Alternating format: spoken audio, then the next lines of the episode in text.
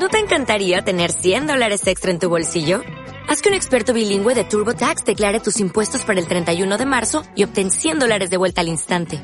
Porque no importa cuáles hayan sido tus logros del año pasado, TurboTax hace que cuenten. Obtén 100 dólares de vuelta y tus impuestos con 100% de precisión. Solo con Intuit TurboTax. Debes declarar para el 31 de marzo. Crédito solo aplicable al costo de la presentación federal con TurboTax Full Service. Oferta sujeta a cambios o cancelación en cualquier momento.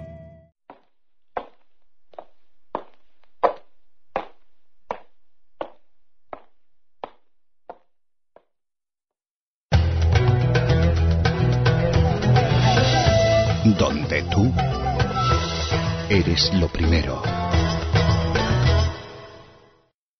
Buenas noches, mi nombre es Marcelo, le doy la bienvenida a un nuevo podcast de Explorando la Economía. Hoy vamos a escuchar al profesor Xavier Puy, doctor en Administración y Dirección de Empresa, licenciado en Ciencia Económica, profesor de la Universidad Fabra y de la Universidad Barcelona. El tema que se va a referir el doctor es Mercado Financiero de Derivadas, opciones financieras. Por favor, un fuerte aplauso.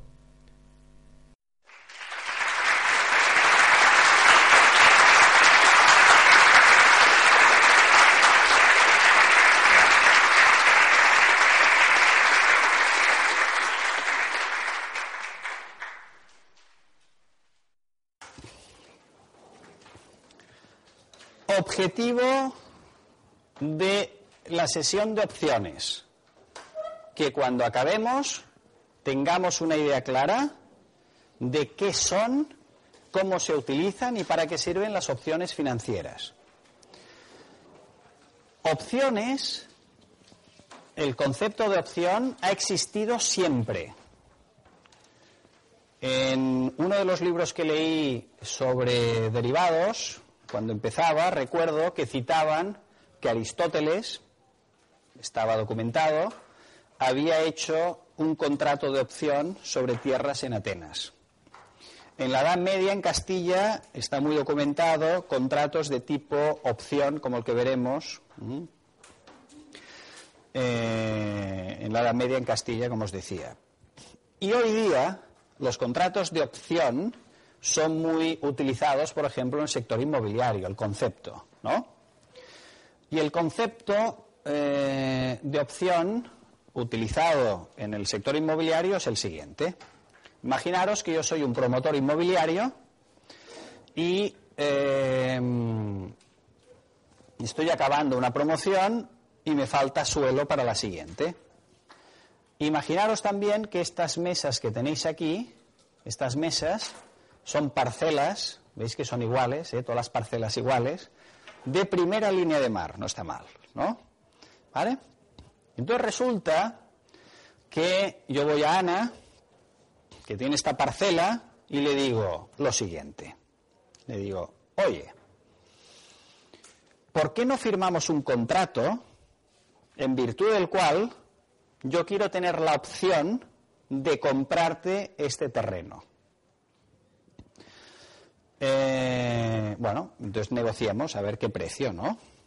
Y entonces negociamos y tal, y resulta que este contrato de una opción de compra, yo quiero la opción de poderle comprar el terreno a un precio determinado hoy, pero a una fecha futura, ¿no? Y pactamos y decimos, vale, pues mira, el terreno el subyacente, igual que en los futuros, el bien subyacente de este contrato es el terreno. Y el terreno, pues imaginaos que tiene, pues yo qué sé, 1.500 metros cuadrados. ¿Correcto?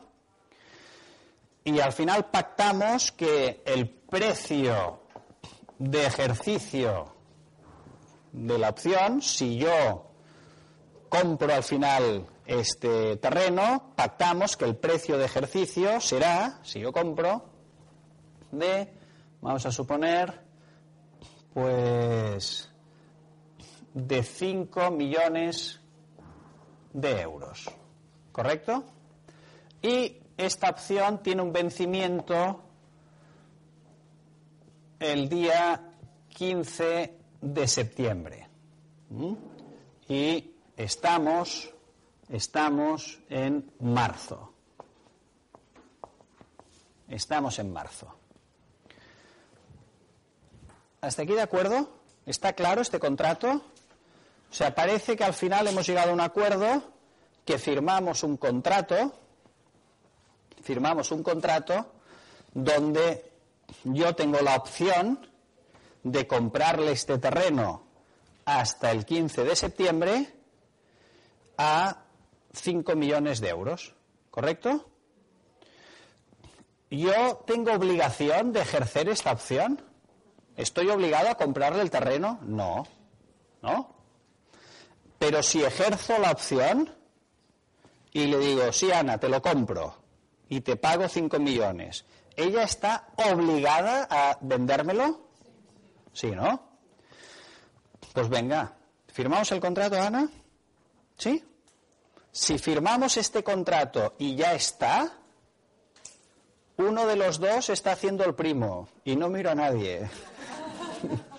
Porque claro, aquí hay una asimetría, ¿no? Aquí hay una asimetría. Yo tengo todos los derechos y ninguna obligación. Y ella tiene obligación y ningún derecho. Porque, por ejemplo, dentro de un mes viene alguien, otro promotor, le dice, oye, te lo compro a cinco millones y medio. ¿Ella puede vendérselo? No, porque está obligada hasta el 15 de septiembre a vendérmelo solo a mí si ejerzo.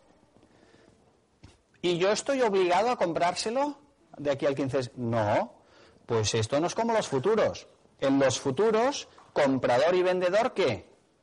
Se comprometían, se obligaban los dos. ¿Y qué hacían?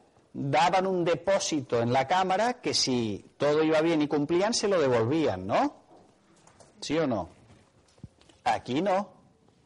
Luego, si aquí hay esta simetría, si firmamos el contrato tal como lo he explicado hasta ahora, muy mal para ella, ¿no? Pues ¿qué falta aquí? Un precio. Las opciones tienen un precio, los futuros no. Las opciones tienen un precio. Luego ella me dirá, muy bien, yo estoy aquí clavada hasta el 15 de septiembre sin poder hacer nada con el terreno y obligado a vendértelo a ti, vale, estoy de acuerdo. Pero págame algo, págame un precio. Luego las opciones tienen un precio que el comprador paga y el vendedor cobra. Y este precio el comprador no lo verá nunca más. Ya lo ha pagado y el vendedor siempre será para el vendedor este precio. No es como las garantías en futuros donde los dos daban una garantía y cuando acababa el contrato o mm, se compensaba, se devolvían las garantías. No, no. Las opciones tienen un precio, la gran diferencia con los futuros. Al precio de una opción le llamamos prima. ¿Qué os sugiere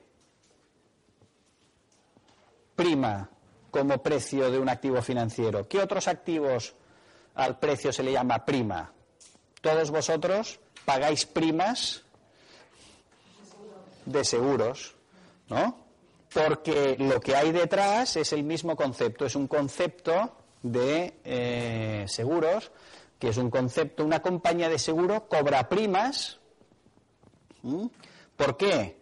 Porque el que compra sus seguros, por eso ella cobra primas, ¿no? El que compra un seguro, vosotros que compráis un seguro de riesgo mm, de accidentes de automóvil, ¿Por qué pagáis una prima? Por tener la opción de si sucede algo, ejercerla. Y si no sucede nada, pues habéis perdido la prima, ¿no? Pues esto es un concepto similar. Al precio de esta opción, de esta opción que hemos hecho con Ana,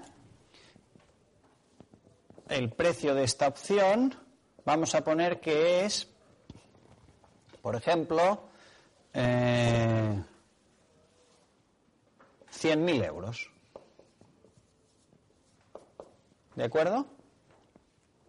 Lo que significa que firmamos el contrato y yo le doy 100.000 euros y no los veré nunca más. Esto tiene un precio. Yo pago y ella cobra, ya está. Ahora a ver qué pasa de aquí al 15 de septiembre.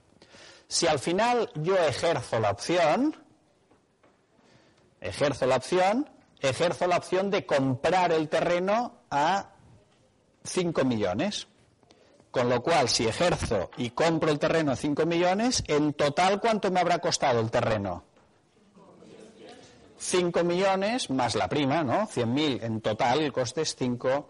Luego, si yo he comprado esta opción, esta opción y he pagado 100.000 euros, es porque creo que este terreno, de aquí al 15 del 9, ¿qué? Valdrá más que qué?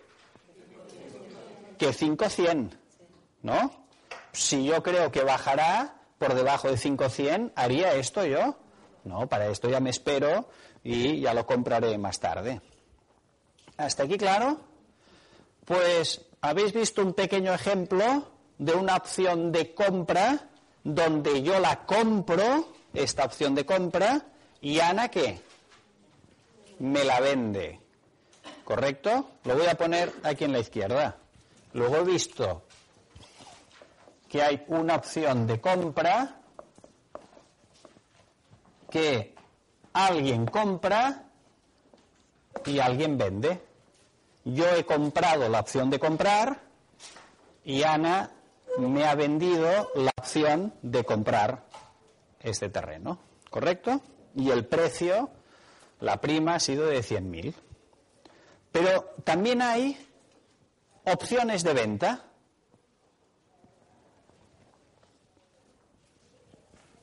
¡Ay caramba!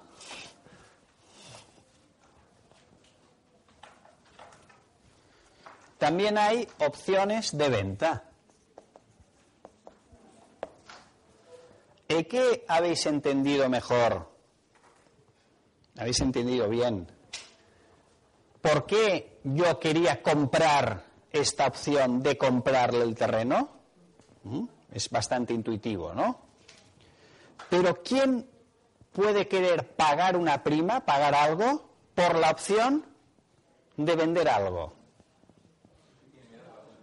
Alguien que tiene miedo que baje el precio. Un productor, ¿no? ¿Sí o no? Un productor de algo, ¿correcto? Luego ya veo, ya intuyo que habrá opciones de venta que alguien comprará y alguien venderá. ¿No? En los futuros, ¿qué os ha costado más entender? ¿La venta de futuros o la compra de futuros? ¿Qué costaba más? La venta. ¿Creéis, ¿Qué creéis que ahora costará más entender? ¿La opción de compra o la opción de venta? La opción de venta. Y de la opción de compra, ¿qué creéis que os costará más entender? ¿La compra de la opción de compra o la venta de la opción de compra? La venta. Y lo más difícil de todo, ¿qué será? La venta de la opción de venta. ¿Quién vende la opción de que me vendan? ¿Estáis suficientemente ya nerviosos y estresados? ¿Hasta aquí? ¿Sí? Objetivo de la sesión de opciones. Objetivo. Entender estas cuatro posiciones básicas. El mundo de las opciones es como el Lego. ¿Conocéis el Lego? Este juego danés mundialmente famoso. ¿Por qué es genial el Lego? Porque tiene pocas piezas básicas, todas iguales, ¿no? Pocas piezas diferentes, pero luego muchas iguales de cada una de estas diferentes, pero pocas. Pero sin embargo, mezcladas de una cierta forma, hacen cosas muy imaginativas, hacen figuras muy imaginativas, ¿sí o no? Pues este es el mundo de las opciones. Y el objetivo para entender las opciones, de entrada, es entender las piezas básicas de este Lego. Y las piezas básicas de este Lego son estas cuatro. Si entendéis bien estas cuatro, luego ya, en cursos posteriores, veréis cómo se mezclan y se crean cosas tan imaginativas como estos productos estructurados o como entenderéis también eh, los fondos garantizados. Los fondos garantizados, por ejemplo, ¿es que tienen gancho comercial? Porque tú le dices a un cliente, mire, invierta en bolsa y si la bolsa sube, usted ganará dinero. Y si baja, no perderá. Esto tiene gancho comercial, ¿no? un fondo garantizado sobre IBEX. Oiga, si el IBEX sube, usted ganará. Y si baja, yo le devuelvo el dinero que usted puso, no perderá.